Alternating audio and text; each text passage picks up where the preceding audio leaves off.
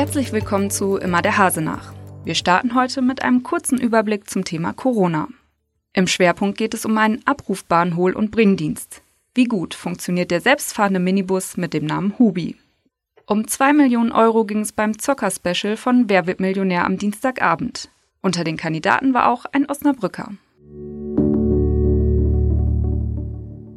Sie hören den Podcast aus der NOZ Lokalredaktion am Mittwoch, den 11. März. Heute mit Johanna Dust. Einige Veranstaltungen in Stadt und Landkreis sind aufgrund des Coronavirus bereits abgesagt. Darunter das Terrassenfest, das vom 28. April bis zum 1. Mai geplant war. Eine Übersicht der Absagen haben wir auf noz.de für Sie zusammengestellt. Für die Maiwoche gibt es übrigens noch keine Absage. Ein Sprecher der Stadt teilte jedoch mit, dass er für ein Volksfest mit bis zu 600.000 Besuchern keine großen Chancen sehe, wenn sich die Verbreitung des Virus nicht eindämmen lasse. Damit Hausärzte bei Corona-Verdachtsfällen entlastet werden, plant die Stadt den Aufbau eines Testzentrums. Derzeit sind laut Uwe Langenfeld von der Kassenärztlichen Vereinigung zwei mobile Teams im Einsatz. Das Gesundheitsamt schickt sie bei begründeten Verdachtsfällen, um einen Abstrich zu machen. In der vergangenen Nacht hat es demnach 16 Einsätze in Stadt und Landkreis gegeben. Auch am FMO gehen die Folgen des Coronavirus nicht spurlos vorbei, sagte eine Sprecherin unserer Redaktion. Viele Flüge fallen derzeit aus. Was das für die Mitarbeiter bedeutet, stehe aber noch nicht fest. Wir halten Sie beim Thema Coronavirus auf noz.de-corona und allen anderen Kanälen natürlich weiter auf dem Laufenden. Per App buchen, warten und abgeholt werden? Der selbstfahrende Minibus Hubi war schon mehrmals Thema bei Immer der Hase nach. Seit Dezember dreht er seine Runden. Mein Kollege Sebastian Stricker hat getestet, wie gut das System nach den ersten Wochen funktioniert. Ja, kurz vorweggeschickt, Hubi ist ja am Wissenschaftspark unterwegs, dreht da äh, einen 1,1 Kilometer langen Rundkurs.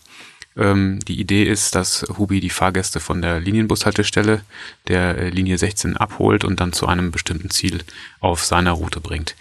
Ähm, seit Mitte Februar ähm, braucht man für eine Fahrt mit Hubi eine Reservierung.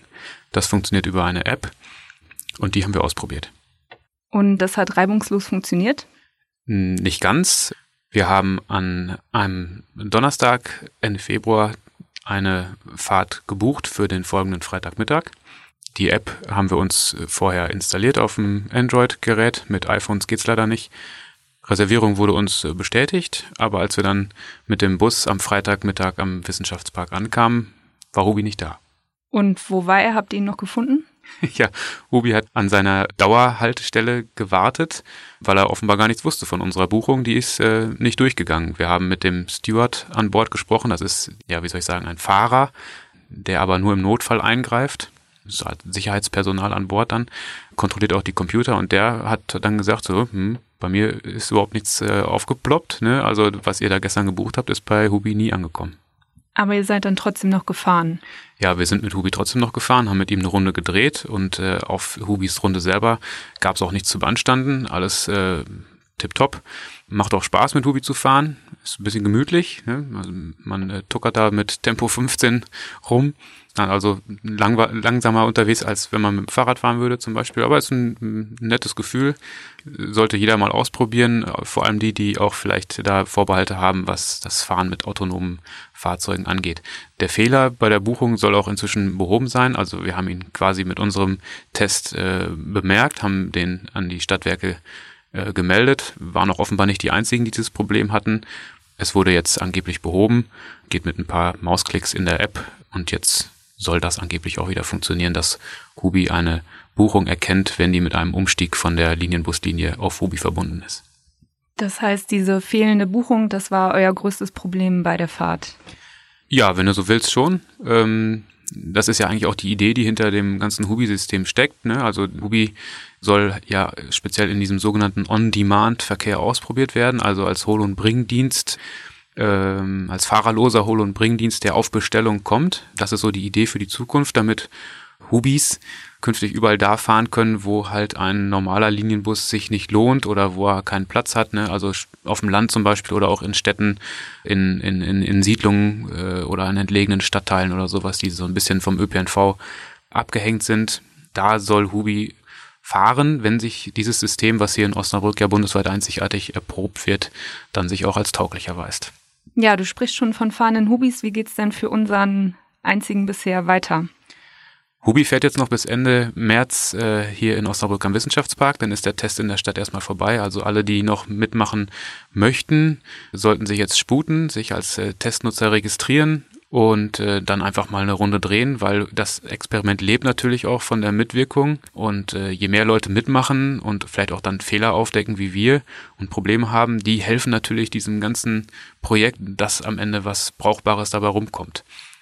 Hubi wird dann Osnabrück verlassen, aber den Landkreis nicht. Äh, er wird dann auf dem Land in Bad Essen auch nochmal getestet für einige Wochen ab Mai und ähm, danach weiß man, ob dieses ganze System, ob die Anwendung, die man da äh, entwickelt hat, äh, sowohl in der Stadt als auch auf dem Land funktioniert. Und dann hat man was erfunden, im besten Fall, was, was man überall anwenden kann und wäre dann eine tolle Ergänzung für den öffentlichen Nahverkehr in der Zukunft, die vielleicht gar nicht mehr so weit weg ist. Ja, dann sind wir gespannt. Vielen Dank für die Infos. Bitteschön.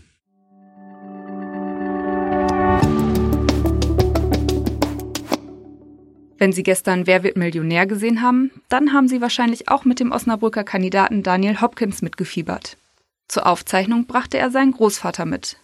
Unserer Redaktion erzählte Hopkins, dass er seinem Opa diesen außergewöhnlichen Moment schenken wollte, weil er ihm viel zu verdanken hat. Der Osnabrücker fuhr schließlich mit 1000 Euro nach Hause, nachdem er einen Publikumsjoker eingesetzt und einer falschen Antwort vertraut hatte. Daran konnte sich Hopkins auch nach der Aufzeichnung erinnern.